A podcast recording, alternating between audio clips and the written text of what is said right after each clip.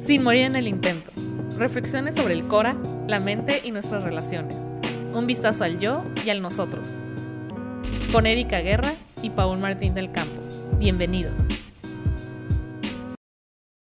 Hola amigos, ¿cómo están? Bienvenidos de nuevo a este podcast Sin Morir en el Intento.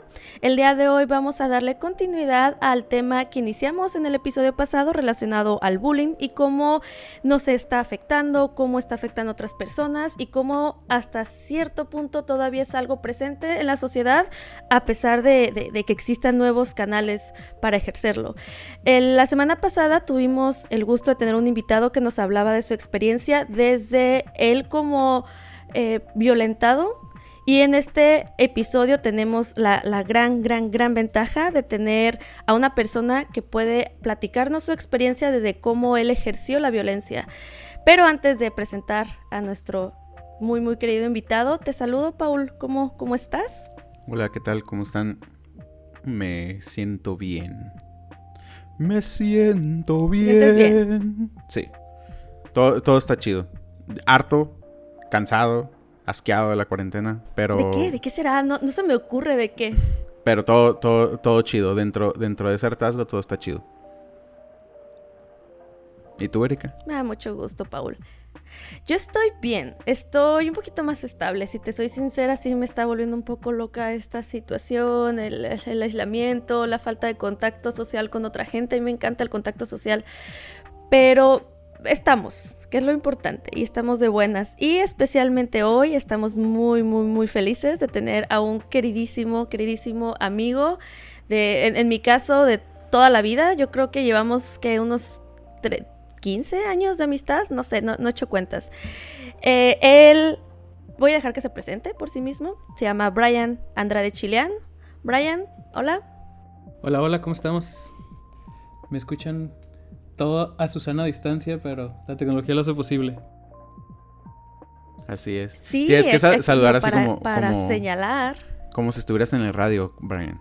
Tienes que hacer así como que, hola, encantado de estar aquí con ustedes en la radiodifusora sin morir en el intento, algo así. Está bien, está bien que sea comunicólogo. Haz comunicólogo.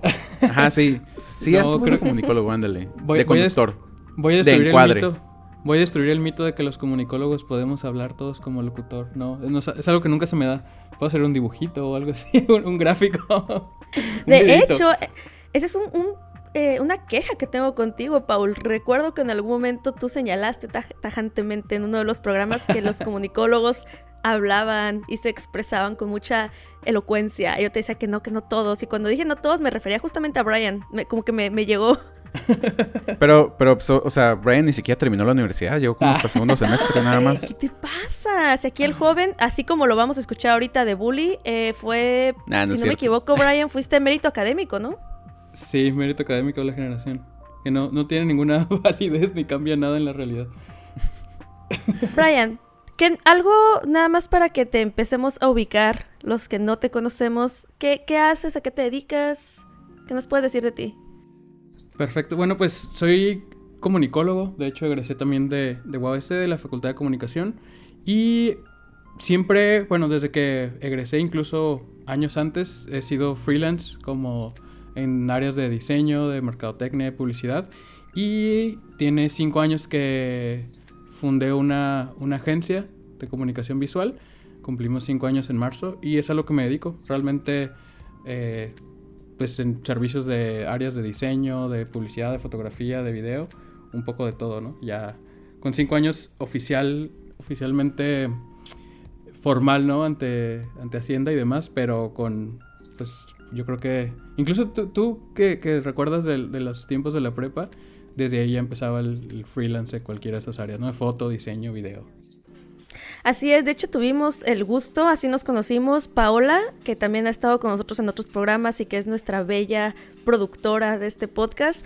Brian y yo estuvimos juntos en la preparatoria y desde aquellos días hasta ahora yo creo que se ha mantenido una amistad súper bonita, súper enriquecedora y de verdad, Brian, no sabes lo felices que, que estamos de tenerte aquí porque la idea que teníamos de este podcast era entrevistar o platicar con una persona que justamente haya vivido esa etapa de del otro lado, ¿no? De, desde la parte del abusador, se puede decir de alguna manera.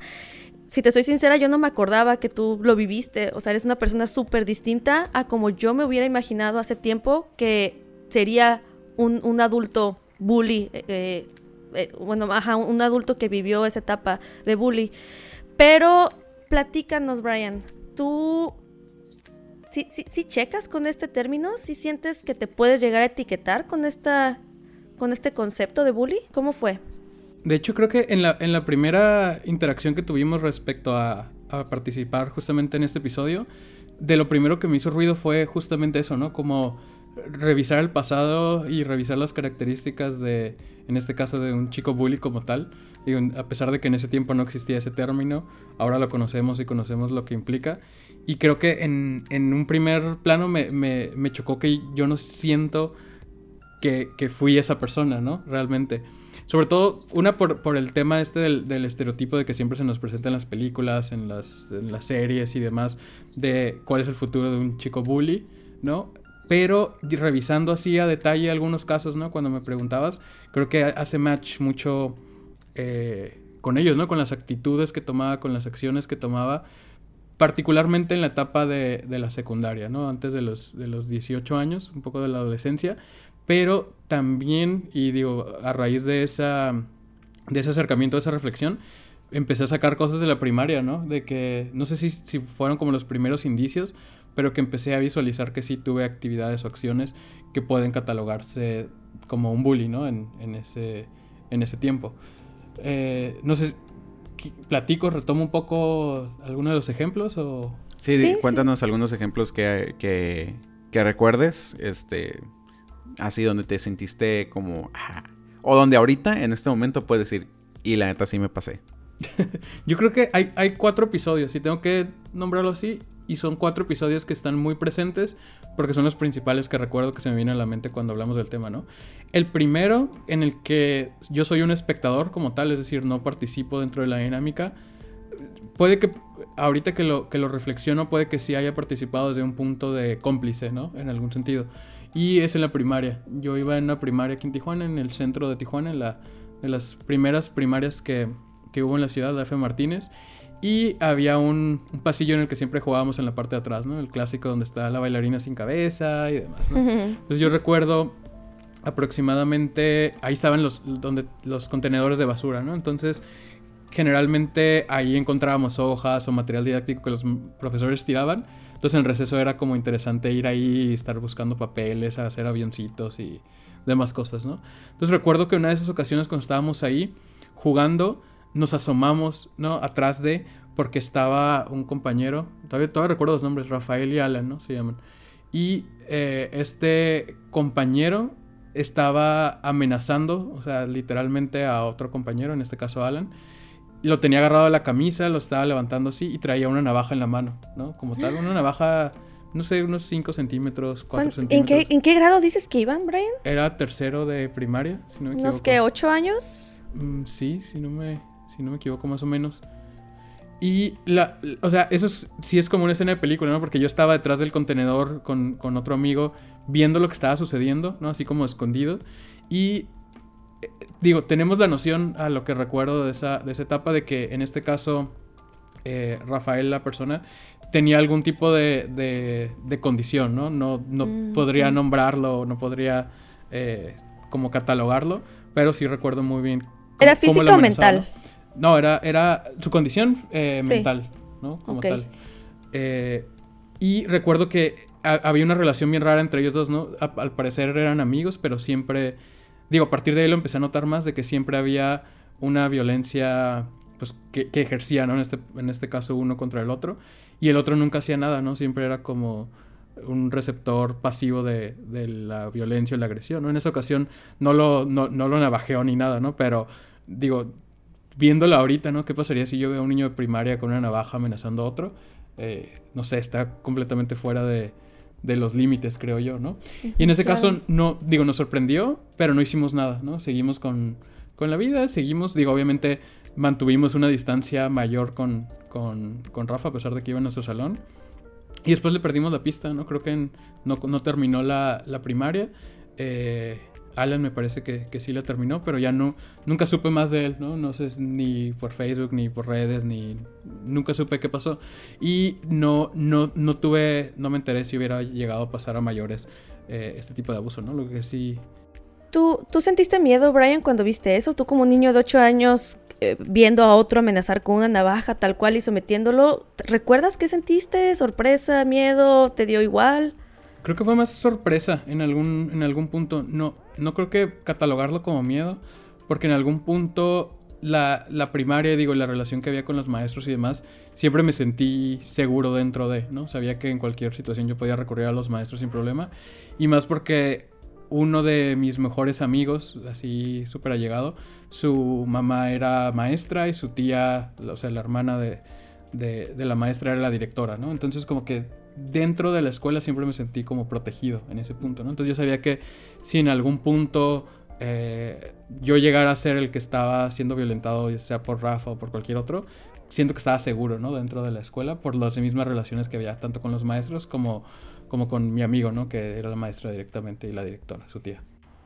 Y te, preguntaba esto, Brian, porque no hay que olvidar que, ah, como bien lo mencionamos en el episodio pasado, estos actos violentos son muchas veces los primeros actos reales que ve un niño eh, fuera de películas, de caricaturas, de, de de otros aspectos, ¿no? Un niño que pues precisamente no sufre violencia en casa, la primera vez que percibe violencia de este tipo normalmente es en la escuela y de la manera en la que tú lo dices, ¿no? Como algo que sorprende, que no entiendo al principio exactamente qué es, pero que no me genera automáticamente ir a pedir ayuda o ir a buscar ayuda por él ni por mí.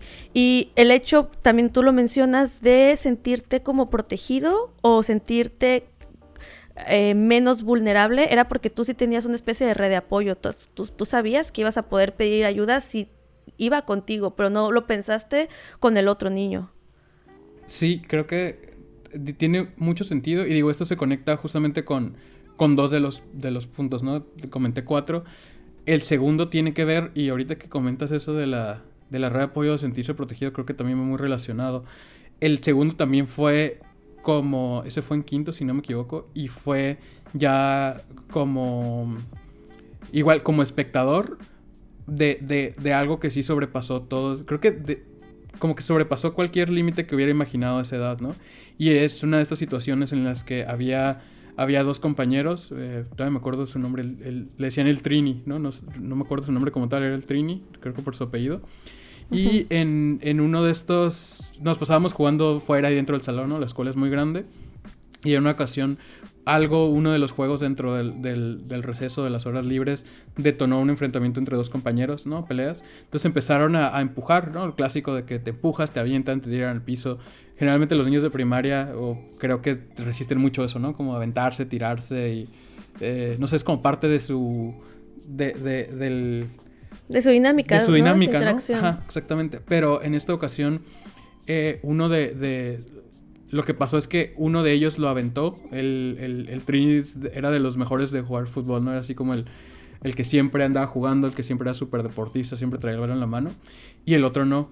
Y lo, lo empujó, lo tiró al piso. Y literalmente el, el brazo a la altura del codo le salió el hueso, ¿no? O sea, se, se, le salió así completamente. Yo recuerdo así visualmente como la piel de, un lado del codo traía el hueso de fuera, ¿no? Así por completo.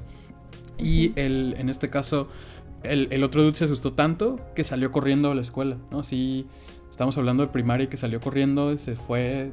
En ese tiempo no había tanta protección en las entradas ni, ni demás. Y nunca volvimos a saber de él, ¿no? Simplemente no regresó a clases nunca. No sabemos qué, qué atención hubo, qué medidas hubo de parte de la dirección para con él. Pero no, nunca supimos, ¿no? El otro se lo llevaron al hospital, lo, lo, arreglaron literalmente, lo parcharon y regresó a clases, pero el otro nunca volvimos a saber, saber nada, ¿no? Y fíjense, es, esto que mencionas también, Brian, es algo que a mí me llama la atención ahorita como maestra.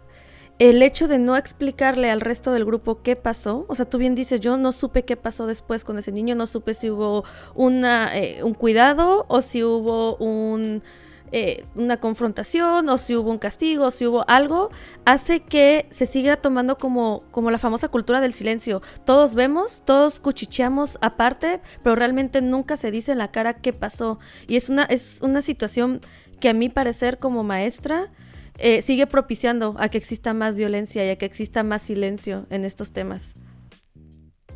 Y se conecta, digo, hasta parece que tenemos un script, ¿no? Pero, pero no, digo, se conecta esta, esta reflexión que haces con el, el tercero de los episodios, ¿no? Que ahí ya tomamos un, ya tomé, mejor dicho, una posición activa como tal en el ejercer algún tipo de, de maltrato, de violencia hacia otra persona.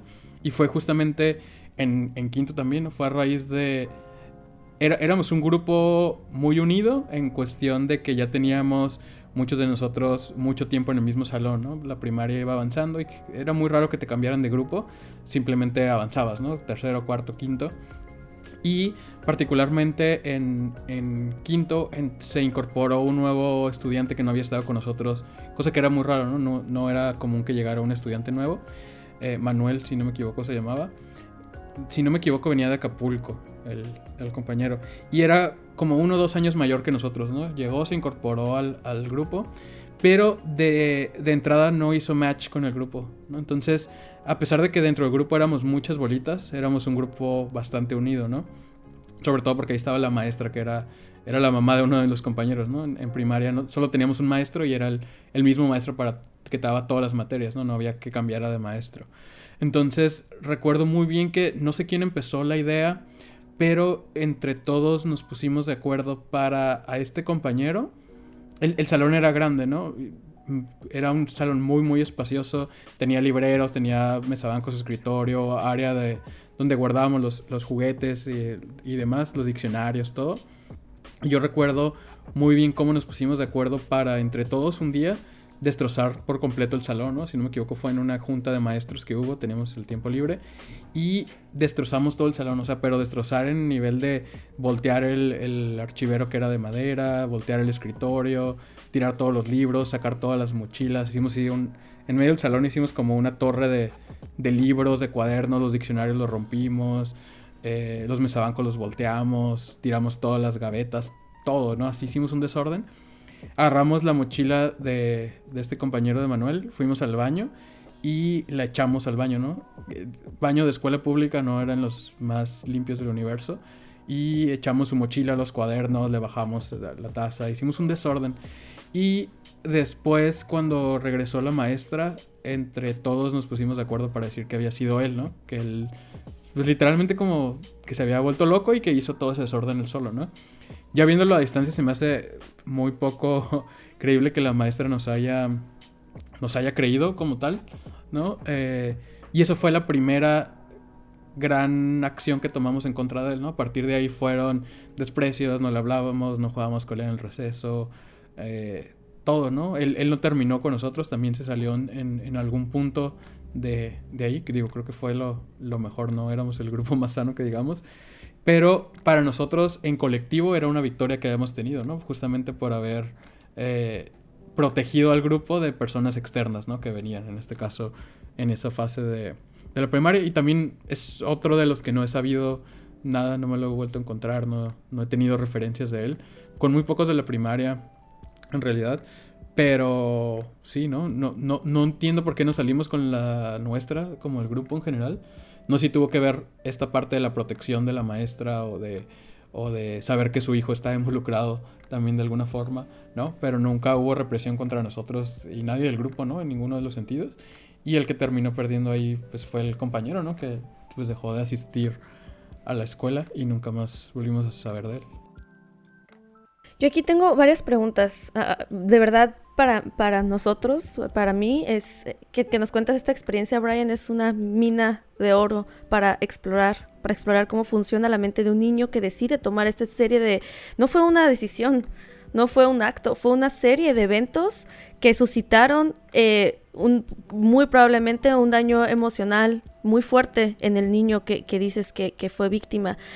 Eh, en tu caso, Dices que ya habías presenciado actos de violencia antes, actos de bullying, pero en este fue en el primero en el que ya te involucraste activamente y te, o sea, lo sentiste como una victoria. ¿Tú en algún momento, eh, bueno, no, no, te voy a cambiar la pregunta. ¿Tienes idea o tienes, eres consciente de qué era lo que más te motivaba a actuar como actuaste con tu grupo? Creo que en, digo, si, si lo si lo respondo con la mentalidad de un niño de primaria, eh, sería realmente el mantenerme unido al grupo, ¿no? Porque si, si era consciente de que el grupo en general podía hacer eso por excluir a alguien, en cualquier momento, dadas las circunstancias, si el grupo lo decidía, yo pudiera haber sido objeto de, de ser ese a quien expulsa, ¿no? Y con tal... Eh, con, actos tan severos, ¿no? Como eso. Si lo cuestiono desde ya con lo que he visto, con lo que he aprendido, con, con lo que sé ahora, no, realmente, no sé, no, miedo podría ser una de las de los motivantes que, que hubo ahí. O no, no, digo que fuera divertido como, como tal durante el proceso, pero sí era este tema de pertenecer, ¿no? Al grupo. Y no estamos hablando de una bolita, ¿no? Eh, con mis dos, tres amigos de mis mejores amigos, ¿no? Sino a todo el grupo como tal, ¿no? Un grupo que había venido permanecido unido por varias por varios varios años, ¿no? Y que no una de las características es que este grupo no, de alguna forma, no había recibido a alguien de fuera, ¿no? Y no sé, no sé hasta qué punto o quién inició la idea, pero no, no descarto de que una de las razones haya sido justamente de su acento a la hora de hablar, ¿no? Eh, digo, no, no, no todos, no, no éramos un grupo de piel blanca, ¿no? Por completo, pero no, no, no desestimo, no desecho la idea de que por que él haya sido morenito haya sido parte de las razones, ¿no? De que no hizo match con el grupo o incluso el que fuera uno o dos años mayor que nosotros, ¿no? Que, que haya hecho también esta... Hay muchas razones posibles, ¿no? Para... Pero como que a, ese tipo de edades es donde se empiezan a reforzar muchas ideas que, una, son aprendidas, güey. todas esas ideas de de discriminación son aprendidas de, hogar. Y, o sea, en Tijuana, no es por nada, pero hubo un tiempo donde, donde muchos de nuestros padres, la neta, fueron activamente eh, pues, racistas o clasistas, ¿no? De, alguna manera. Y había muy fuerte un pensamiento al ser frontera y a estar conviviendo como con esta idea del primer mundo. Había un, rechazo bien, bien fuerte por las personas del sur. O sea, yo, ah, yo lo recuerdo. Claro, Entonces, claro. Eh, o sea, entonces empiezas a, como morros, estás agarrando pertenencia, ¿no? Estás como empezando a tener como esta primera experiencia de, la familia no, como de la familia como tu grupo de, compañeros que ya se conocen, conocen mucho de ellos y, un elemento externo que aparte trae esta carga eh, de ser del sur, de tener una particularidad que es muy diferente y, y creo que sí de pronto choca mucho con, estos grupos que ya tienen una pertenencia bien fuerte, ¿no? Y creo que sí empuja mucho. De hecho, yo tampoco descarto que esa no, para nada. La, razón. Y es bien fuerte porque eh, la, integración a otros grupos tiene que ir muy, muy guiada también por los adultos, pero pues agarran un morro nuevo, lo, lo meten ahí y no hacen como todo este trabajo de, que en otras culturas se da, ¿no? Como, a ver, preséntate, cuéntanos de tu lugar, a ver, esta persona, o sea, es como... De integración, ¿no? Como Ajá, no, no hay, no hay un verdadero ejercicio de integración. Y esta es la forma en la que escala, le escala eso. Que estoy seguro que la verdad hubiera estado muy difícil que le pasara a un morro gringo, ¿no?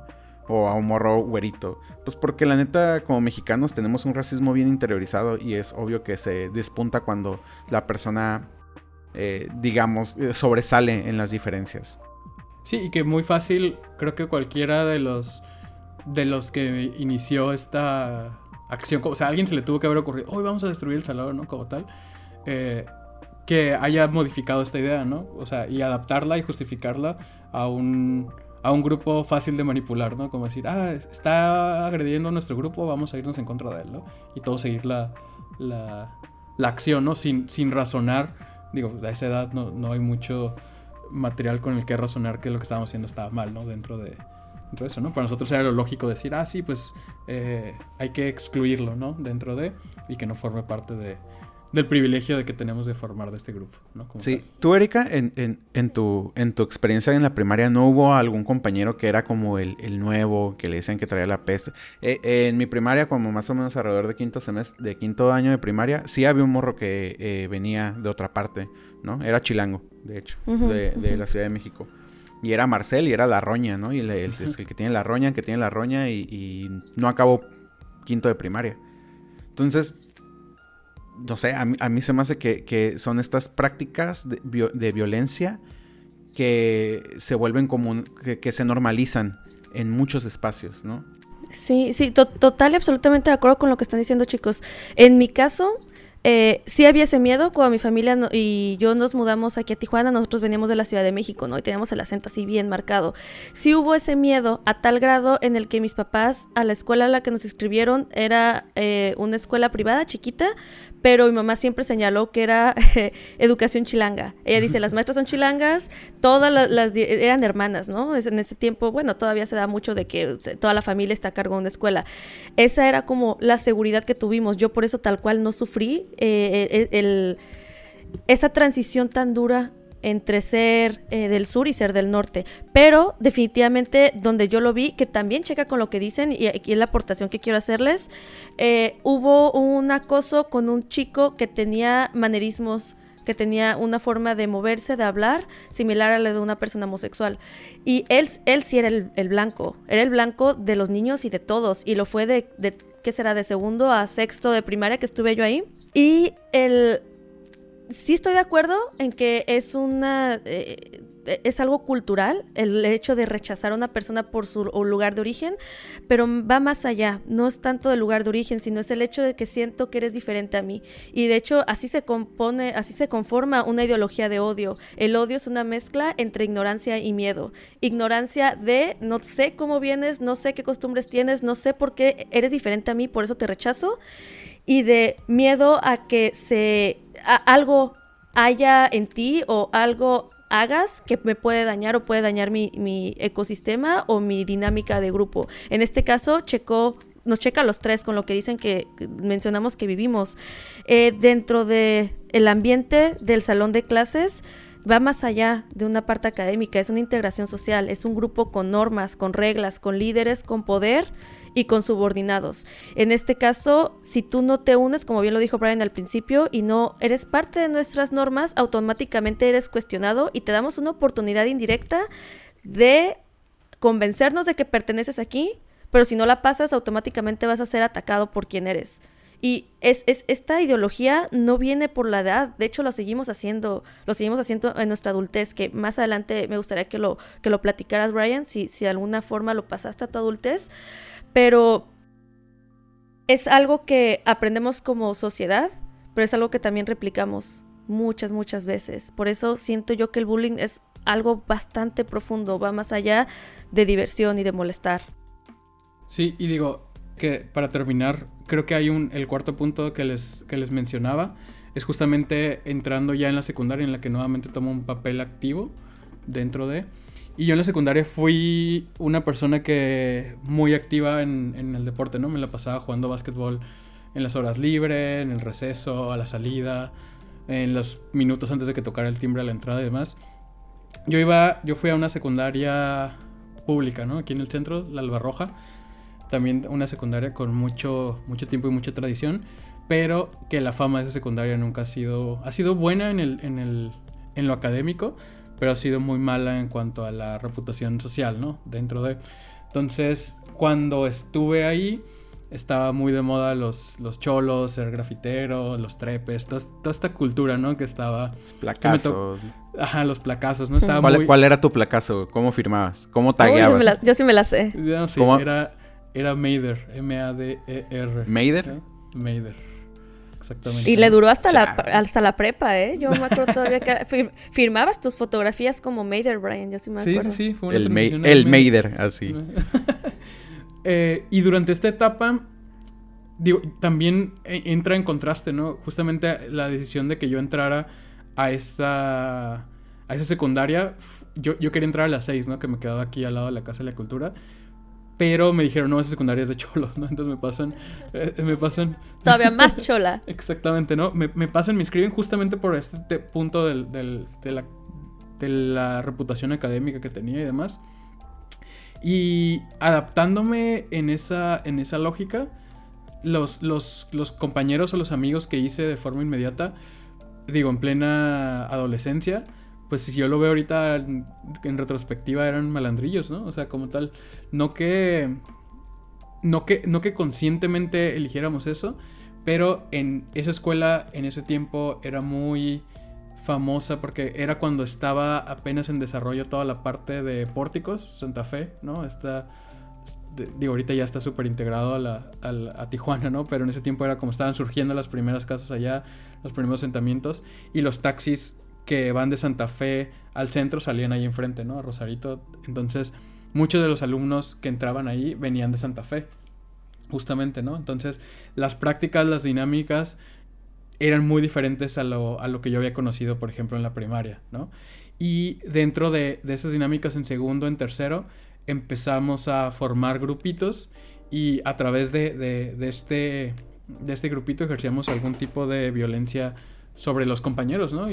Eh, no había una razón como, como tal de, de, de, descalificación, ¿no? Así como no era que vinieran de fuera o, o algún tipo de... que tuviera algún manerismo, como comentabas que te tocó experimentar a ti. Simplemente era ejercer sobre aquel que fuera más débil, ¿no? Creo que tiene mucho que ver con la fase de la, de la secundaria en la que se está formando tu carácter, en la que eres un adolescente, te revelas y demás. Pero en mi caso creo que tuvo mucho que ver con una forma de adaptarte a la dinámica para no ser tú el débil, ¿no? Frente a los, frente a los otros. Y digo, nada tontos, ¿no? En el grupo, en nuestro grupito no se enfrentaba a otro grupito similar, ¿no? No era como una lucha de poderes, ¿no? Sino era pertenecer a un grupo ser amigo de alguien, ser conocido de alguien para mantenerte a salvo de los demás, ¿no? Dentro de esa dinámica. Y yo recuerdo que había un compañero en el, en el salón que respetábamos mucho, de hecho lo, lo, conocemos ahora, lo vi la otra vez ahí en la casa de Frida justamente, el judo le llamábamos, ¿no? Y oh, era, era, era un niño súper chiquitito, ¿no? Así chaparrito, flaquito, lentes, ¿no? Así súper nerd.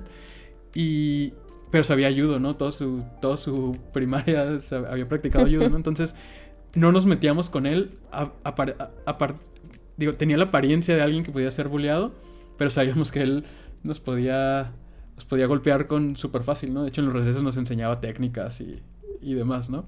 Pero sí ejercíamos violencia sobre otros compañeros, ¿no? Y fíjate, Brian, antes de que, de que continúes con tu, con tu relato, eso es importante señalar. Indirectamente, los niños van buscando un elemento que tú tengas que te genere respeto ante los demás. Si tú generas respeto por algo, puede ser por algo físico, es la más fácil, ¿no? Que practiques algún deporte, que seas popular, puede ser también por ser guapo o ser bonita, también pasa bien seguido, que no eres atacado por, precisamente porque tienes esa particularidad que te hace ser especial, que, ay, que es bien injusta también para muchos niños y para, para todas las personas que viven esa etapa. Parece que tienes que luchar por resaltar, que también es algo que pasa en la actualidad, ¿no? Si no resaltas como la sociedad le gustaría eh, que resaltaras, automáticamente eres desechado o eres criticado.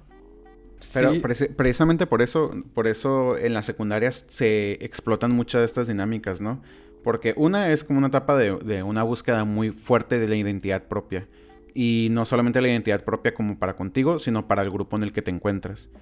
Entonces, de pronto, este aquellas cualidades que tienes, aquellos, eh, aquellas capacidades que tienes, como dice Erika, si cumples cierta norma estética, ¿no? De, lo que es considerado bello o bonito o guapo, este, te vas posicionando como en, ciertas, eh, como un cierto tipo de ranking, no sé, como raro. Que te permite tener, tener cierta, cierto poder sobre otras personas o cierta influencia sobre otras personas. Y bien, si no eres guapo y tal vez no sabes pelear, pero es el chistoso, el que, es el, que sabe los mejores chistes, ¿no? O entonces se empiezan a gestar todas estas dinámicas que tienen que ver con, esa valoración de la identidad. Sí, en, la secundaria yo recuerdo, eh, no, no, no, no soy consciente de qué método o qué criterio utilizamos para seleccionar aquellos que pudiéramos bullear, ¿no? Como tal. Solo recuerdo que era, si alguno de los de los de la bolita ejercía algún tipo de violencia, los nuestro rol era brincar del paro, ¿no? Era, ah, pues vamos a, unirnos a su causa sin cuestionar por qué, ni para qué, ni cómo, ni qué le hizo, ¿no? O sea, si alguno de ellos se sentía celoso, por ejemplo, de que le estuviera hablando a alguna chica que le gustaba, y reaccionara agresivamente en contra de, los demás respaldábamos sin justificar, ¿no? Sin preguntar o sin Como manada, ¿no? Ajá, exactamente. eran manadas, así, totalmente.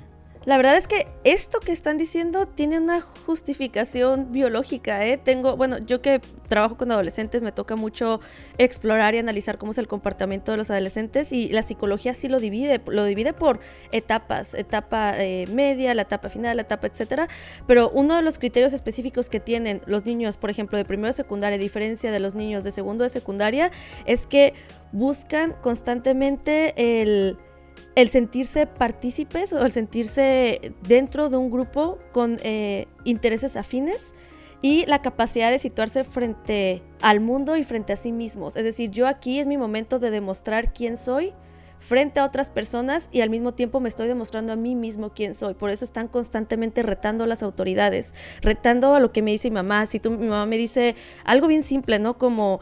Eh, tienes que venirte a sentar a la mesa a comer a las 3, yo llego a las 3 y a saber qué pasa. Están ellos constantemente viendo qué es lo que puede pasar si reto o si me salgo de los límites que me están poniendo. Por eso es muy difícil a veces trabajar con adolescentes. Sin contar que a la par tienen toda esta serie de impulsos emergentes sexuales que también dan pie a estoy buscando que el género opuesto a mí o el género que me puede llegar a interesar note qué tan fuerte soy o note qué tanta presencia tengo. Y de casualidad nos ha tocado entrevistar pues a dos hombres, ¿no? Cómo lo vivió este nuestro invitado pasado como, eh, víctima y cómo lo está viviendo ahorita Brian como victimario, pero en mujeres sí hay ciertas diferencias en, algunos aspectos, ¿no? Las niñas que hacen bullying normalmente no es físico, como dice Brian, es mental, es emocional. Me gustaría después, si, tenemos eh, la oportunidad platicar como un espacio de cómo ejerce violencia la mujer o la niña adolescente, pero les digo esto porque sí hay, sí hay criterios que remarcan qué es lo que está buscando un adolescente en cierta etapa de vida y checa totalmente con lo que estás diciendo, Brian. Sí, y digo, en, los, en los momentos más aventurados, además, que, hubo mayor eh, violencia como tal, digo, había situaciones en las que activamente no participaba por la misma dinámica que tenía, ¿no? Estaba el clásico que, ah, vámonos al callejón saliendo de la escuela y demás, ¿no? Donde las peleas. Y ahí nunca participé activamente, ¿no? Porque mi dinámica era, ¿no? O iban por mí o termina la clase y yo me voy en taxi, ¿no? Y me desaparezco rápido. Y eso creo que fue una dinámica siempre que repetí en la escuela, ¿no? No me quedaba mucho tiempo después de... Eh, pero en, en, en, algunas ocasiones, pues encerrábamos a compañeros en un salón, ¿no? Sin razón alguna. Los agarrábamos, los arrastrábamos por, por los pasillos. Eh, en una ocasión correteamos a uno, le rayamos la cara, le tiramos su pelota a la calle le escribimos groserías en la cara, ¿no? Ese tipo de cosas. Y, ah, viéndolo como a, distancia o, en el tiempo, igual no, no me parecía grave en ese momento, ¿no? Era como, ah, pues parte de la, de la dinámica, ¿no? Es sobrevives, eh, sobrevives o te comen, ¿no? Era como, te, adaptas y tú te vuelves el, el, el, que ejerce o tú estás en el, otro, en el otro lado, ¿no? Y yo creo que ahí conecta algo que es lo que, lo que platicábamos fuera del, antes de, empezar la, grabación, de que yo creo que tiene mucho que ver con una posición en la que yo tenía, eh, siempre fui como cuadro de honor y siempre las mejores calificaciones y los diplomas y demás, pero eso también me ponía en una situación de vulnerabilidad, ¿no? Sobre todo en, esa época en la que el que tuviera el, 10 lo mencionaba en la asamblea y pasaba y todo el mundo le aplaudía, ¿no? Entonces era muy fácil tener ese spotlight de, ah, es el nerd, es el, inteligente, vamos a irnos sobre él, ¿no? Como, sobre todo en esa, en esa dinámica. Entonces, el poder estar vinculado, relacionado con un grupo que me defendiera de alguna forma, ¿no? Que me, que me aislara de, de, ser el sobre el que ejercieran algún tipo de, de, violencia o opresión, pues también me mantenía salvo, ¿no? Pero estando en esa dinámica era estar del otro lado, ¿no? También. Y ahí creo que también me habría una, una forma de, de navegar con bandera blanca, ¿no? Es decir, para los maestros, por mucho tiempo, dice, ah, pues es el, es el que siempre saca 10, el que entrega todo tiempo y demás. No, no es un, una amenaza, ¿no? En ningún momento.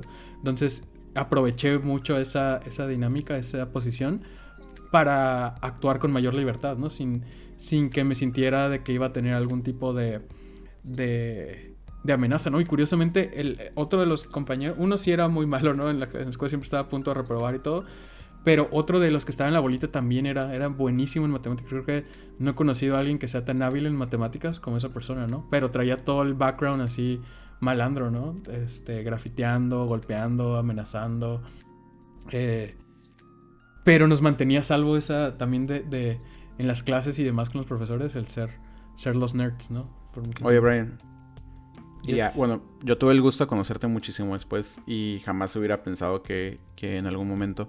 O sea, para mí, eh, gran parte de lo que dices eh, es, verdad. Vivimos estas cosas, estas dinámicas, estas formas de ejercer nuestra masculinidad este, en, estas etapas como si fuera lo más natural, ¿no? Y como, ah, pues, ¿sabes qué? Era parte de lo que teníamos que vivir como para no ser los, los, los de abajo, ¿no? O sea, y, buscar la manera de poder como sobrevivir en la secundaria con las menores cicatrices posibles. y, y es como, incluso hasta los justificamos, ¿no? Pues es que eh, era aguantar vara y era unirte y aprender al grupo y como esta escuela de la vida dura, de pronto dicen. Pero te conozco ahora y no hubiera pensado que tal vez activamente pudieras reconocer estas cosas, ¿no? Y que digas como, no, pues sí, la neta hice esto. Y la pregunta aquí es, ¿en qué momento pudiste darte cuenta de esto? De, de, estas violencias que en algún momento ejerciste sobre tus compañeros. Y cómo el hecho de darte cuenta ha influido en, el Brian de, ahora. En el Brian, licenciado en comunicación, eh, emprendedor, ¿no? Ah, creo que... Amigo, hermano. hay, dos, hay dos, momentos, dos momentos clave, ¿no? Y de hecho, uno de ellos lo, lo respondí ahí en, el cuestionario que lanzaron hace... En sus redes, ¿no? Hace tiempo de... Como confesiones, ¿no? Que ponían un cuestionario en Instagram y demás. Y una de esas situaciones fue en la primaria, no, perdón, en la secundaria, justamente antes de graduarnos. Eh, hubo una kermés, ¿no? Se me ocurrió, daban los boletitos estos, tú pagabas y te daban un, un boletito a cambio para cambiarlo durante la kermés, ¿no? Tostilocos, aguas, pizzas, lo que sea. Y a mí se me ocurrió comprarlos, escanear, imprimir en mi casa, ¿no? Photoshopearlo y, y directamente ir y repartir con mis amigos, ¿no? Solo por, por el hecho de, infringir las reglas, ¿no? Como tal. Y uno de los compañeros de la, de la bolita a los que les di estos boletos eh, es hijo de, era hijo de un maestro de inglés, ¿no? Entonces tiempo después me enteré que él fue como el que dio el chisme, ¿no? De que me, me echó de cabeza. Y lo que más me dolió en ese, en ese episodio fue que pues me mandaron a hablar a mis padres y todo el show, se hizo un desorden en la escuela. Y la, en este caso la maestra, que era la... No me acuerdo cuál era el título, pero es como la, la coordinadora del grupo, por así decirlo, la encargada del grupo. Eh, la asesora. La asesora, ándale, es el la término correcto. La asesora llevó a la, a la, mesa del director, ¿no? Cuando estaban ahí, cuando estaban mis padres, llevó mis cuadernos, ¿no? Y mostró mis cuadernos así. Y eh, pues había rayas, dibujitos, todo lo que, lo que, lo que hacía, ¿no? Como tal. No eran placazos, algunos sí, otros no. Pero... Ah, eran tus pininos en diseño, Brian. se aprovecharon de esa parte como para decir... Digo, ahorita entiendo que no había ninguna licencia psicológica, nada, pero ellos en su punto argumentaron como que no, desde el punto de vista de la psicología, todo indicaba que iba a ser un, eh, un delincuente, ¿no? En potencia, que esos dibujos expresaban eso y demás, ¿no? Y esto sumado al que me hubieran encontrado falsificando boletos, eh, pues fue así como una crisis, ¿no? Como tal, me amenazaron con que no me iban a entregar mis papeles para no graduarme y demás. Al final tuvo una función este, el siempre haber sido de los niños de 10 y demás, que me, salí con la mía, ¿no? En el término de que solo me dijeron, ah, pues si quieres diseñar, vas a diseñar un anuario para todos, ¿no? Y tú lo vas a imprimir y se lo vas a entregar a tus alumnos con las fotitos de todos. Eh, como castigo y vas a tener que bailar el vals con esta niña, ¿no? Como tal. Entonces, eh, digo, para mí en ese tiempo fue un golpe muy fuerte, ¿no? Yo nunca bailaba, nunca participaba en estas asambleas ni nada. Justamente porque te gusta bailar, ¿verdad? Ah, yo creo que en parte. Es, es, esa la razón por la que no te gusta bailar. es ah, yo sí lo he visto bailar, ¿eh? Sí le echa ganitas. Bueno, es otra historia, es otra historia. Pero dijeron como. O sea, se agarraron de ahí, ¿no? Me pusieron a bailar con una niña eh, que me caía súper mal. Eh, toda, esta, toda esta parte, ¿no? Eso, eso fue creo que un punto de inflexión. Y el otro está relacionado directamente con el haber entrado a la prepa y a la prepa que entré, ¿no? Yo siempre he dicho que la Lázaro cambió mi mundo por completo, ¿no? En este caso, el entrar y el establecer contacto, ¿no? De hecho, Paola fue de las primeras personas que les hablé ahí. Como que me hicieron abrir mi, mi visión del universo, ¿no? De lo que era Tijuana, de las posibilidades que había. Y es que es una escuela en la que de, repente te encuentras con el 10 veces más de las personas que había en una secundaria pública, con ideas completamente frescas, ¿no? Con mundos completamente distintos, con niveles socioeconómicos, culturales, ¿no? De hecho, yo recuerdo mucho a, justamente a Paola por esta parte de ser esta persona que me encontré y que a pesar de venir de, de una familia de dinero acomodada, nunca era una persona que presumía o que tuviera como esta, esta parte de presumida, ¿no? O fresa, ¿no? Sino que siempre que le preguntaban algo de arte, de cultura, ella era la primera en, responder, ¿no? Entonces, como que eso hizo cambiar por completo la ideología, la, visión que tenía. Y creo que ahí fue el cambio. No sé, no, creo que este cambio se haya dado si yo entraba a cualquier otra prepa, ¿no? Que también tienen algunas muy mala fama. Pero sí creo que la selección o el contexto se influyó demasiado en el camino que tomé a partir de ahí, ¿no? Incluso durante la prepa hubo un episodio en el que a mí me tocó sufrir bullying, pero para ese punto creo que yo ya había dominado por completo en, gran parte mis impulsos, ¿no? En saber, yo ya había estado al otro lado de, del, de, pues del, del otro lado, ¿no? Como tal, yo ya, ya me había tocado a mí ser el, que ejercía algún tipo de violencia presión. Entonces aprendí como a bloquear e ignorar, ¿no? Completamente. Comprendí que para mí, en la, en la primaria, en la secundaria, por ejemplo, era un tema de, de física, ¿no? De, de, de, quién puede más, ¿no? En este caso, como decías, cómo ejercen violencia los hombres.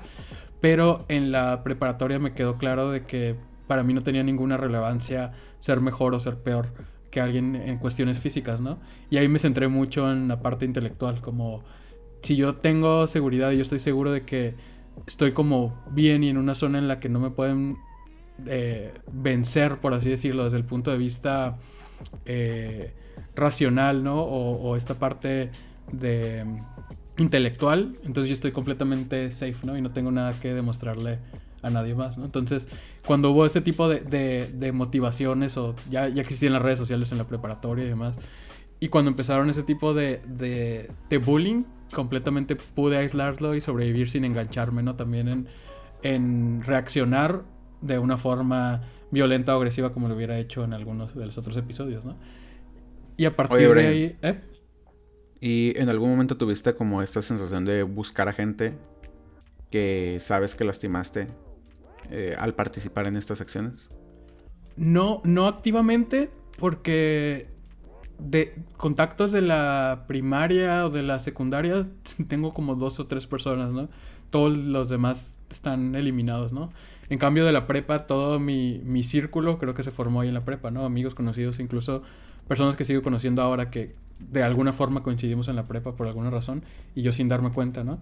Pero no, creo que tampoco hay, eh, no me acuerdo de los apellidos o de cómo buscarlos o cómo contactar con ellos, ¿no? Entonces no, nunca me he acercado o nunca he buscado directamente a alguna de estas personas, ¿no? Y, y tampoco me han buscado a mí y fíjense, esta situación está súper interesante porque a mí me encanta el hecho de que Brian esté aquí con nosotros el día de hoy porque rompe con estereotipos que tenemos acerca de lo que es una persona violentadora, una persona bully. Tenemos a veces como adultos eh, este concepto de que un bully es un potencial eh, delincuente, como bien te lo dijeron, Brian, te lo dijo tu maestra, que en teoría ella es la que debería de haberte guiado. Ellos son los que deberían de haberte remarcado en qué posición estás y por qué haces lo que haces. Pero bueno, te tacharon como violentador, te tacharon como abusivo, te, te dijeron, o tenemos el prejuicio de que las personas que ejercen violencia en la escuela es porque sufren violencia en casa.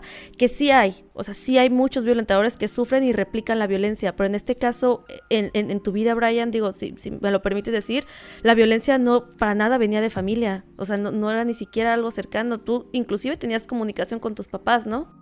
Sí, creo que, y eso es algo de lo que siempre he estado agradecido, como en el núcleo familiar nunca ha habido ese tipo de problemas, ¿no? Ni de ni entre mis padres, ni con mi hermana, lo, lo normal, ¿no? Dentro de, de, la, de las peleas que hay entre hermanos, pero hasta ahí, ¿no? Nunca fue ni en, la, ni en la familia, ¿no? Afortunadamente, creo que algo de lo que influyó es que no tengo familia externa, todos están en el DF o en Estados Unidos, entonces no hay una familia cercana con la que me relacionara, ¿no? Entonces siempre fue un núcleo muy cerrado y muy libre de cualquier tipo de violencia o de, de no sé, de patrón que podía replicar. Sí, y, y, lo remarco porque es muy importante que ahorita en la adultez tanto si sufrimos cualquiera de las dos áreas o si tenemos niños o adolescentes o gente que está sufriendo bullying en esa etapa, quitarnos el prejuicio de que el violentador tenemos que tenerle coraje, tenemos que tenerle lástima o tenemos que verlo como la escoria de la sociedad, porque inclusive siguen siendo niños que crecieron sin una guía. A ti, tú no pediste ayuda no porque no pudieras, sino porque no te enseñaron en algún punto a pedir ayuda de tus autoridades, Brian.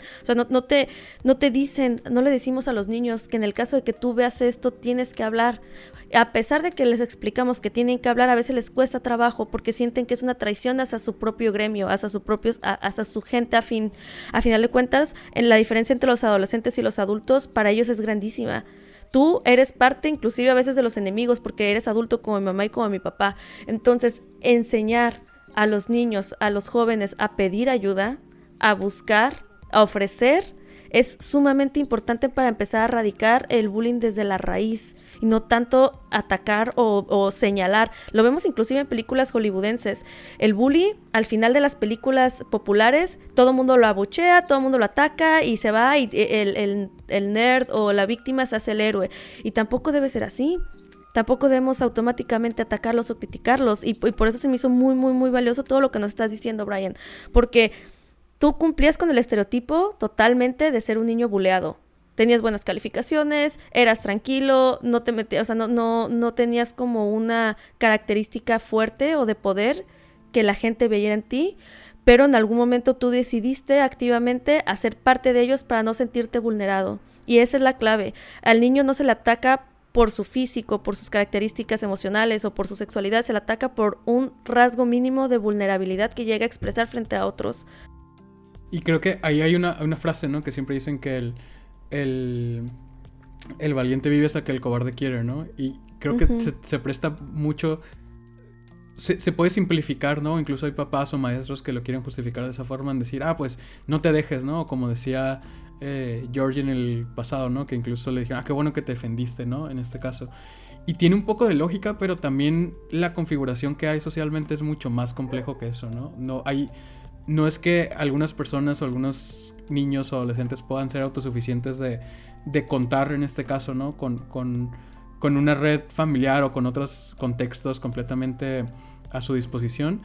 Pero no es tan sencillo como decir, ah, tienes que defenderte y tienes que tomar acción y no dejarte, ¿no? Hay muchas cosas que, que van de la personalidad, del contexto, de, no sé, las situaciones, todo lo que, lo que se relaciona, en el que justamente este tipo de herramientas, ¿no? Los maestros, lo que te pueden decir, eh, incluso no quedarte con la idea que hay en las películas, como mencionas, ¿no? De que al final el bully eh, termina humillado y termina vencido, ¿no? Y ya esa es la justicia divina, ¿no? Y todos nos sentimos identificados y, y, celebramos esa parte porque creo que es mucho más complejo que eso, ¿no? Hay, hay situaciones que superan este tipo de, de, de, de abusos y creo que también así como yo cuento alguna de las experiencias, me queda claro que hay situaciones o contextos mucho más graves, ¿no? Que entran otros tipos de violencia mucho más avanzados eh, y que pueden tener efectos mucho más graves, ¿no? Dentro de... Y algo que comentaba de...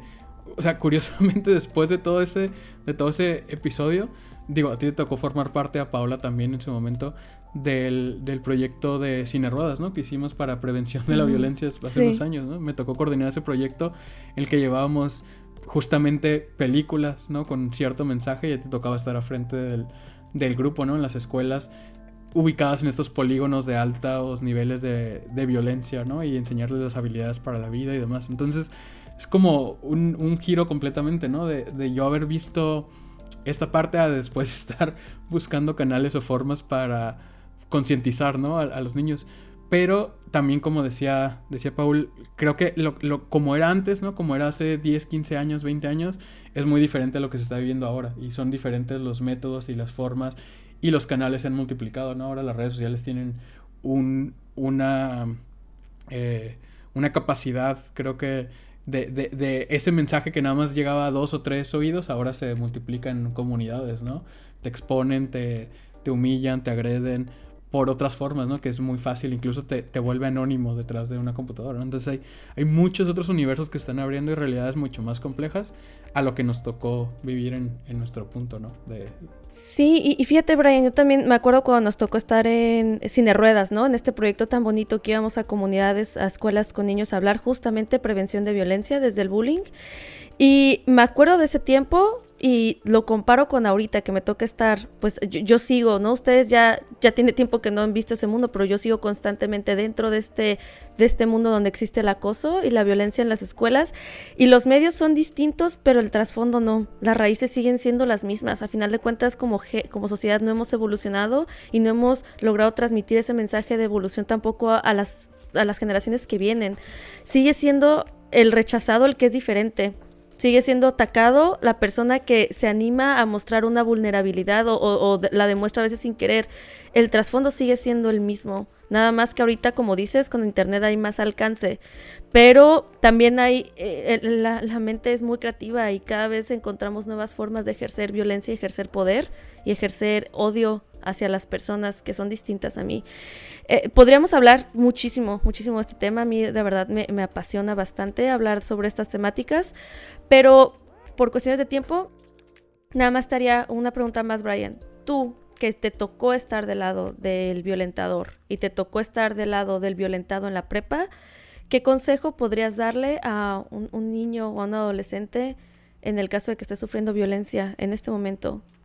Cuál, es la técnica como para tratar de librarte de eso? ¿Existe o de plano aguantarte? Yo creo que no, no hay una fórmula o, sería muy responsable de, mi parte mencionar, haz esto, sigue estos cinco pasos, ¿no? Como tal. Eh, yo creo que cada persona es diferente. Para mí funcionó la capacidad de poder separarlo y de aislarme, de, de, ignorarlo, ¿no? Y que no afectara.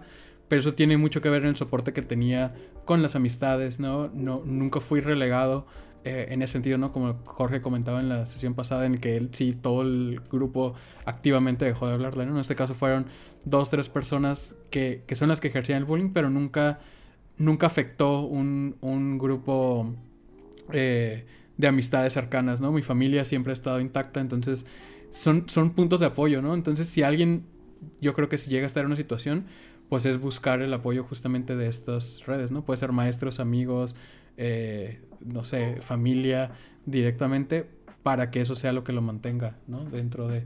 Y pues es un tema de autoestima también, yo creo, tiene mucho que ver, pero pues ahí ya entran un montón de, de opciones, ¿no? Sería muy egoísta decir como, ah, sí, pues nada más tú aguántate y, y configúrate o reconfigúrate a ti mismo para poder sobrellevarlo porque es, más complejo que eso, ¿no? Y creo que ahí no, no es mi área, creo que sería, caería más como en el área de, de algo que pudieras aconsejar directamente tú por lo que te dedicas y por lo lo has seguido viviendo.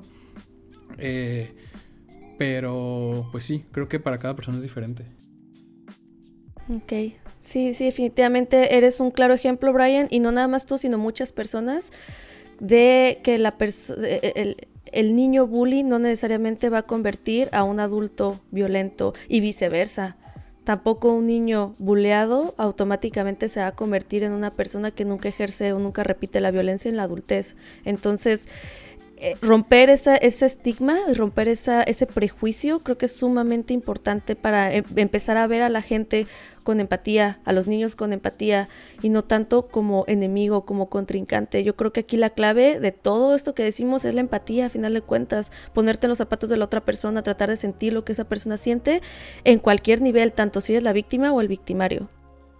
Exacto, creo que es eso de vivir un poco con el no hagas lo que no te gustaría que te hicieran, ¿no? También creo que te pone en una posición de empatía eh, frente a los demás. Y digo, hay situaciones que tener como este, este back o, poder visualizarlo te va dando herramientas también para cuando estás en riesgo de volver a replicar alguna de estas actitudes, ¿no? Incluso ya de adulto, ¿no? Ya no se le llama bullying, se puede llamar de cualquier otra forma, de no repetir, ¿no? No caer en esos mismos patrones, ¿no? De todas maneras, como personas siempre estamos en búsqueda constante de mejorar como, como personas cada uno de nosotros y creo que es ahí donde entra eh, esa misma parte, ¿no? Ese crecimiento nunca se detiene, ¿no? Es como, ah, ya libré la prepa, ya libré la universidad, ya puedo mantenerme con estos mismos esquemas, ¿no? Sino es irlos complementando, ir viendo. Y sobre todo, digo, nosotros todavía no somos padres ni nada, pero vamos viendo, en este caso tú con tus alumnos, yo doy clases en, en, universidad. Entonces te toca de repente todavía interactuar con situaciones en las que puedes intervenir de algún modo, ¿no? Eh, incluso, incluso desde el punto de vista, ¿no? Ahorita tenemos, por ejemplo, clientes que tienen un colegio y muchas de las estrategias en cuestión digital que nos ha tocado es ayudarles a identificar estos grupos donde se están exponiendo packs, donde se están exponiendo eh, cuentas que aparecen eh, anónimas para exponer algún tipo de grupo, algún tipo de algún alumno, ¿no? Entonces es eh, comunicar o ayudar, en este caso a los directivos, ¿no?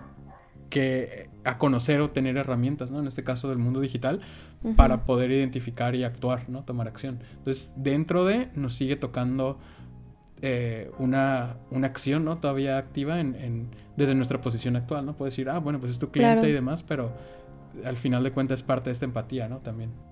Claro, claro. Eh, ya para empezar a cerrar, Paul, ¿algo más que quieras agregar con lo que nos está diciendo Brian? Creo que es, muy importante, en la medida de lo posible, empezar a, hacer un ejercicio de reflexión. Este, cada una de las personas que estén ahí sobre qué tipo de, acontecimientos llegamos a, vivir en la secundaria o en la primaria, para empezar también a abrir, abrir un poco el, campo a reflexionar en el ahora, cómo esos momentos, independientemente si estábamos del lado del victimario o del lado de la víctima, han impactado nuestro presente y cómo podemos trabajar con ellos para precisamente seguir este crecimiento que comenta Brian, que es importante pues incentivarlo. Excelente, muy muy bien. Brian, pues no nos queda de verdad más que agradecerte eternamente. La verdad sí fue un poquito complicado buscar una persona que activamente se haya reconocido o se sienta partícipe del ejercicio de la violencia. En este caso, digo, que está de más decir que, que, admiro mucho tu capacidad de reflexión en, este, en esta área y tu capacidad de, pues hasta cierto punto de valentía de haberlo vivido desde los dos ámbitos. Entonces, de verdad, muchísimas, muchísimas gracias. Espero, no sé, si a ti te, te gustó, cómo te sentiste, que, que, algo con lo que te quieras despedir. No, pues agradecer el espacio, ¿no? Yo he sido fan desde el capítulo 1 que lanzaron. Entonces, ah, ya sé. Digo, no, no imaginé estar en, en, participando desde este punto de vista, ¿no? No lo hubiera imaginado porque también es parte de esa auto concepción de no, no verme hacia atrás como el bullying, ¿no? Eh, pero, digo, lo mencionaste y las características y las historias y las anécdotas están ahí. Y es justamente la clasificación, ¿no? Entonces, creo que más que rescatar o de generar o de tener culpa de, de lo que fue, es poder identificarlo, convertirlo y ver en qué se puede mejorar, ¿no? A partir ya desde, desde ahora. Y, digo, sé que hay varios de tus alumnos que escuchan el podcast, eh, otro otras personas que si de algo les puede servir como estas experiencias, ¿no? De, lo que hay dentro de o lo que hay detrás y si alguien se puede ver identificado, que sepa que hay, hay caminos, ¿no? Y que no están condenados, por así decirlo, a, las circunstancias de su contexto. Definitivamente. Y sí, si, si alguna de las personas que nos están escuchando se identifica o se siente relacionado con el testimonio de Brian, la culpa es lo último que te va a ayudar a sanar, la culpa es lo único que te, lo, lo, lo que más te va a detener o a meter trabas. Entonces, eh, con culpa, pues realmente no te vas a mover. Transfórmalo en algo, en reflexión, en cambio, en, en responsabilidad, etcétera. Entonces, muchísimas, muchísimas gracias a todos. Y pues gracias, gracias por estar. Si se quedaron hasta acá, hasta esta hora, nos alargamos un poquito más. Sale, muchas gracias. Recuerden, como siempre, compartan, comenten, compartan sus experiencias y qué temas también les gustaría escuchar. Nos vemos, bye, hasta la siguiente semana. Muchas gracias por escucharnos. Esto fue Sin Morir en el Intento. Síguenos en nuestras redes sociales como Sin Morir Podcast. Hasta la próxima.